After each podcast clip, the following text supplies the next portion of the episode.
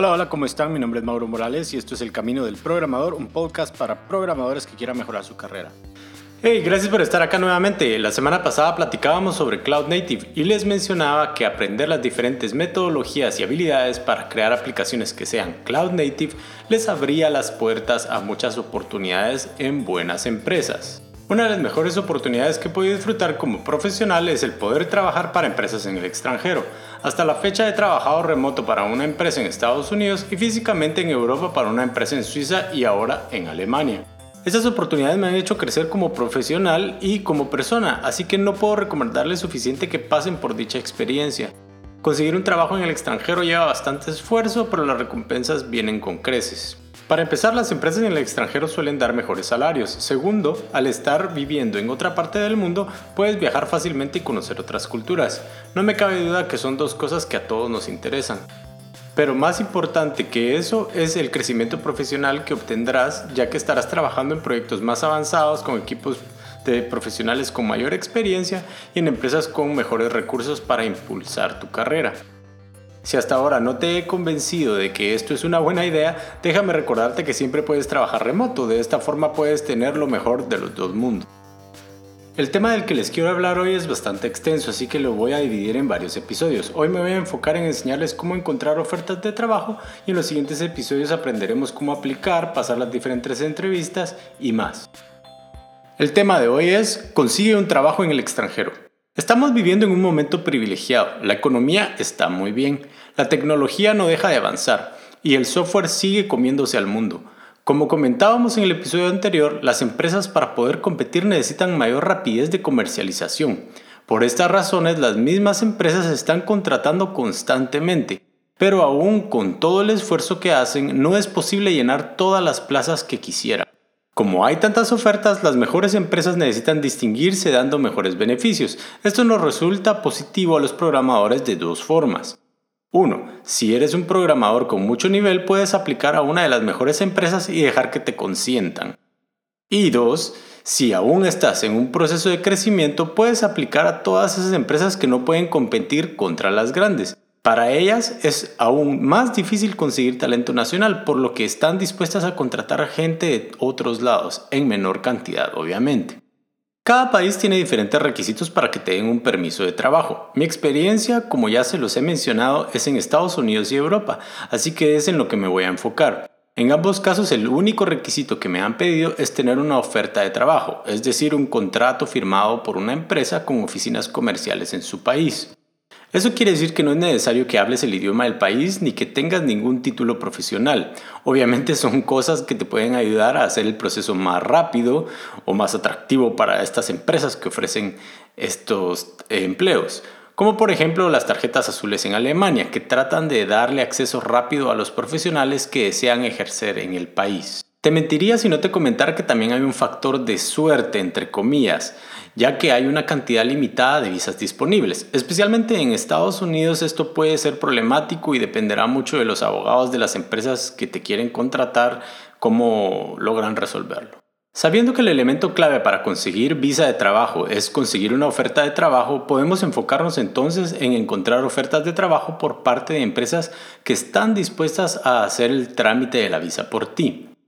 La mayoría de empleos no hacen esto, pues los gobiernos prefieren que los puestos de trabajo sean ocupados por la gente que ya vive dentro del país. Es por esta razón que ponen requisitos bastante altos para las empresas que quieren contratar gente de fuera. Uno de estos requisitos es el sueldo que le deben de pagar a estos empleados. Esto afecta ya que no todas las empresas pueden pagar estos sueldos, pero al mismo tiempo funciona a tu favor, pues si consigues uno de estos empleos sabes que será bien pagado.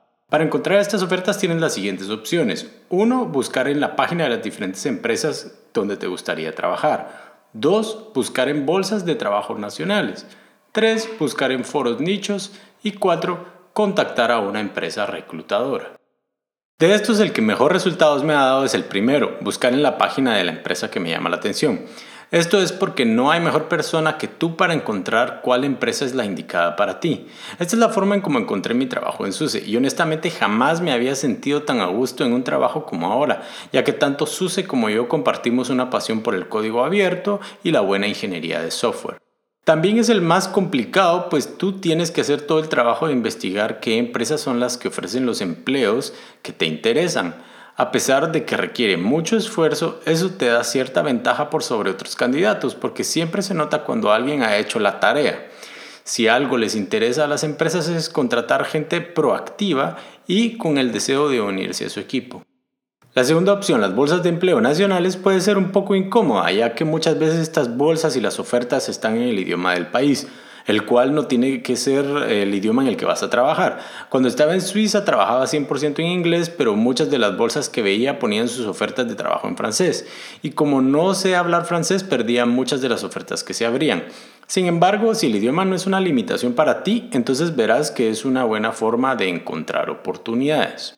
Queda además decir que el trabajo de encontrar estas bolsas será tu responsabilidad, pero generalmente es tan sencillo como poner en Google algo como bolsa de trabajo Berlín. Obviamente si lo pones en alemán, los resultados van a ser mejores. La tercera opción, buscar en foros nichos, es muy efectiva ya que filtra las oportunidades laborales por tus conocimientos técnicos. La desventaja es que tienes que esperar a que salgan ofertas del país que estás interesado. Pero si no tienes un país específico al que quieras ir, esto puede estar a tu favor. Personalmente esta fue la forma como conseguí mi trabajo en Suiza. Me suscribí a un newsletter de trabajos utilizando el lenguaje de programación Ruby, así que la mayoría de ofertas que salían me interesaban, pues lo que realmente quería era conseguir un trabajo donde el lenguaje principal fuera Ruby. Encontrar estos foros y newsletters puede ser un poco más complicado, pues son nichos, pero lo que más te puedo recomendar es participar en grupos de usuario o cualquiera de las diferentes formas en cómo la comunidad detrás de la tecnología que estás interesado se juntan. En estos lugares la gente suele postear links a trabajos y o bolsas enfocadas a dicha tecnología. La última opción no la puedo recomendar pues personalmente no me ha traído los mejores resultados. Sin embargo, hay una gran industria detrás de las empresas reclutadoras y la ventaja que tiene trabajar con un reclutador es que ellos suelen encargarse de muchas de las cosas tediosas del proceso. Además, pueda que tú tengas una mejor experiencia que yo. Con una buena reclutadora puedes esperar que te den una o dos ofertas de trabajo por semana. En teoría, las reclutadoras tratan de emparejar a una empresa con los candidatos que mejor llenan el rol. Sin embargo, mi experiencia es que esa solo es una estrategia de mercado. Estas empresas ganan generalmente dos meses del salario que le ofrezcan al candidato, por lo que el interés de ellos es emparejar a tantos candidatos como les sea posible, sin importar si realmente existe química entre el empleador y el candidato. Como te mencionaba, son muchas las plazas disponibles y vas a tener que aplicar a muchas de ellas si quieres incrementar tus probabilidades. Para poder darle seguimiento a todas esas ofertas, te recomiendo que utilices una herramienta como Trello, en la cual puedas hacer un tablero Kanban de las diferentes ofertas que has encontrado. Comienza por hacer un primer listado donde agregues todas las ofertas que encuentras. Un buen nombre para esta lista sería Encontradas. Posteriormente investiga un poco más sobre cada oferta y la empresa. Puedes incluir detalles como las diferentes tecnologías que esperan que uses, el país donde trabajarías, los diferentes beneficios que la empresa ofrece, etcétera, etcétera. Agrega las diferentes notas en la descripción de la tarjeta o como comentarios. Esto te ayudará a filtrar las tarjetas fácilmente y a recordarte de todos los detalles importantes.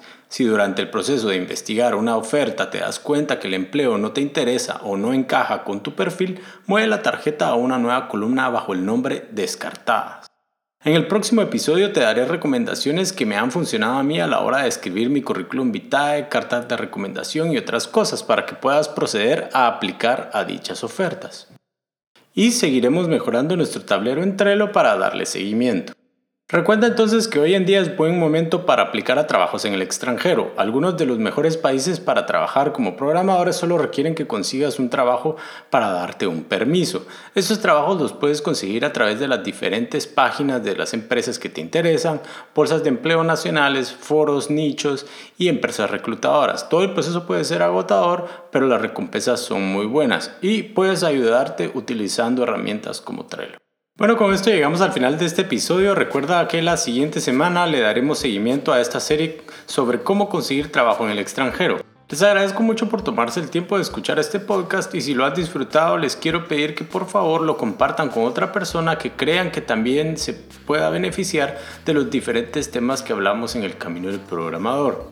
Para no perderse ninguno de los episodios de esta serie recuerda suscribirte a través de SoundCloud, iTunes o tu aplicación favorita de podcasts. Las notas de este episodio las puedes encontrar ahora en www.elcaminodelprogramador.com y si tienes alguna duda o comentario me puedes escribir a mauro.elcaminodelprogramador.com o contactarme a través de la página de Facebook facebook.com diagonal El Camino del Programador.